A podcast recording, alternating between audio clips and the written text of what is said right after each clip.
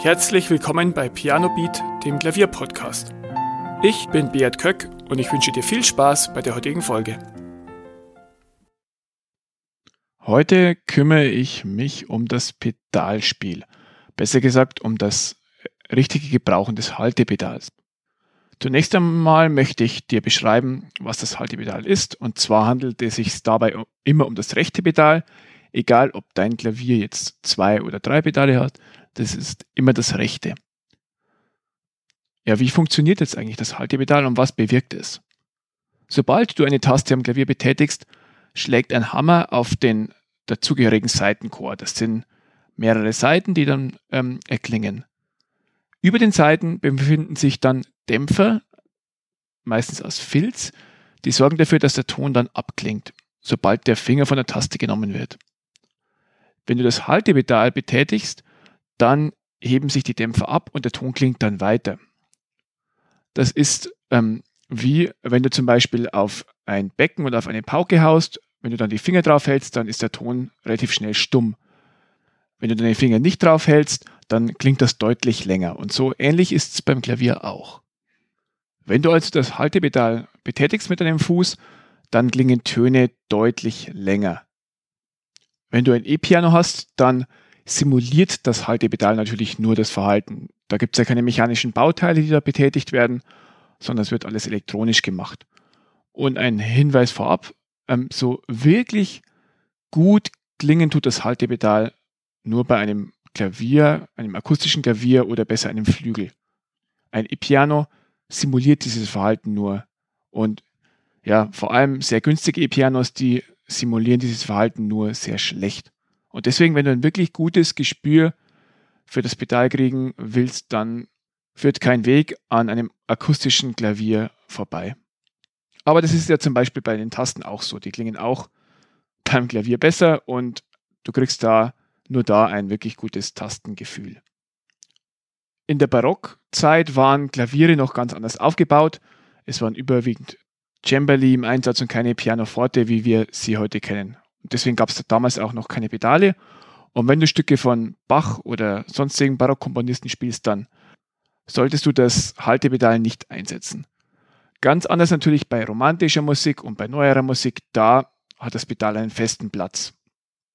Aber jetzt komme ich eigentlich schon zum Hauptthema. Du musst wissen, wie du es einsetzt. Viele neigen dazu, das Pedal deutlich zu oft einzusetzen und, und dadurch verschwimmt der Klang, es verwischen Töne miteinander und ja, es kommt nicht der Klang dabei raus, wie wenn du es sauber einsetzt. Weswegen viele dazu neigen, das Pedal zu häufig einzusetzen, ist, ja, es lassen sich technische Unsauberheiten leichter kaschieren. Also wenn du einen schnellen Lauf oder ja, bestimmte Phrasen spielst, wenn du die technisch nicht ganz sauber spielst, dann kannst du es mit Pedal ein bisschen kaschieren, du schaffst kein gutes Legato, du schaffst es nicht, die Akkorde gut zu verbinden, beim Pedal hört man es nicht so stark. Aber das ist die falsche Herangehensweise, weil da nicht der wirkliche Klang erzeugt wird, den das Stück auch erzeugen will. Und deswegen solltest du wirklich auch beim Üben sehr großen Wert darauf legen, dass du das Pedal richtig einsetzt.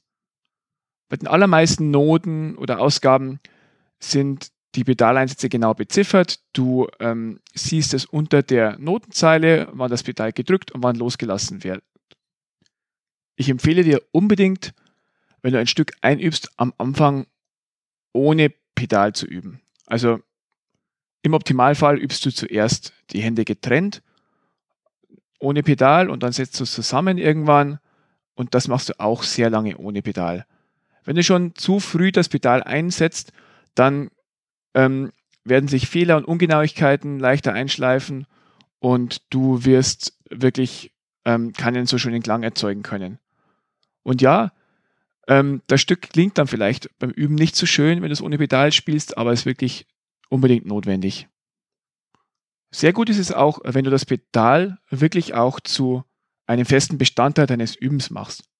Also wenn du wirklich dir einzelne Stellen rausgreifst und dann schaust, ja, wie hört sich das ohne Pedal an? Wie hört sich das an, wenn ich das Pedal ein bisschen zu früh drücke? Wie hört sich an, wenn ich es ein bisschen länger halten lasse?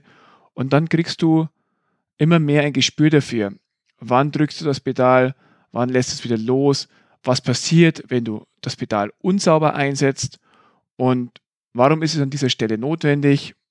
Und ja, mit der Zeit kriegst du dann wirklich, wie ich gerade gesagt habe, ein Gespür dafür und kannst es vielleicht dann irgendwann auch selbst intuitiv erahnen.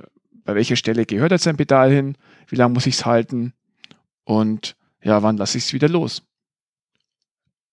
Besonders wichtig ist auch der richtige Pedaleinsatz, wenn du frei spielst, also improvisierst, weil dann hast du ja keine Noten, die dir den Pedaleinsatz angeben.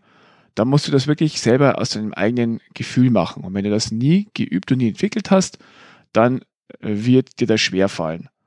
Natürlich gibt es so Faustregeln, zum Beispiel, dass du bei Akkord oder beim Harmoniewechsel das Pedal kurz anhebst, dass sich die einzelnen Harmonien nicht vermischen oder die Akkorde.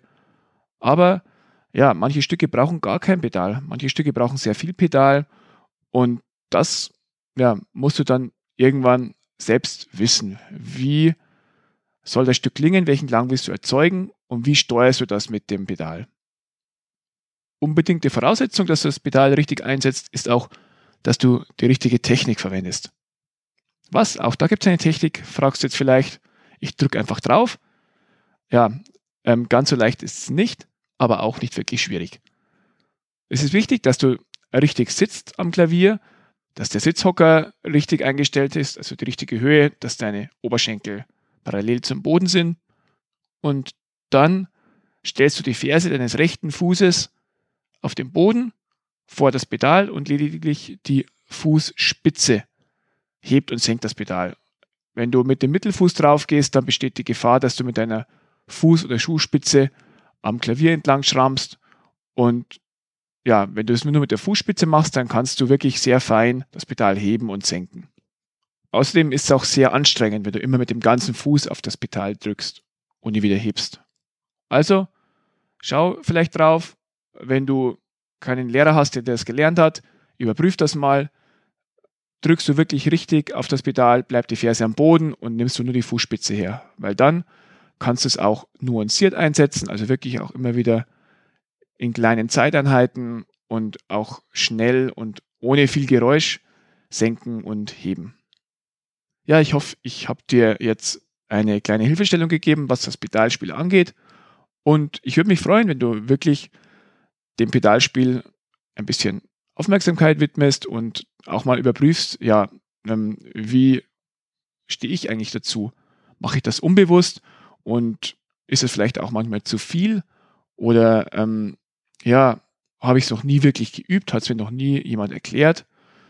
Weil dann ist das wirklich eine gute Gelegenheit, dass du dich mal ein bisschen damit beschäftigst, weil das wirklich einen großen Einfluss auch darauf hat, wie dein Klavierspiel klingt.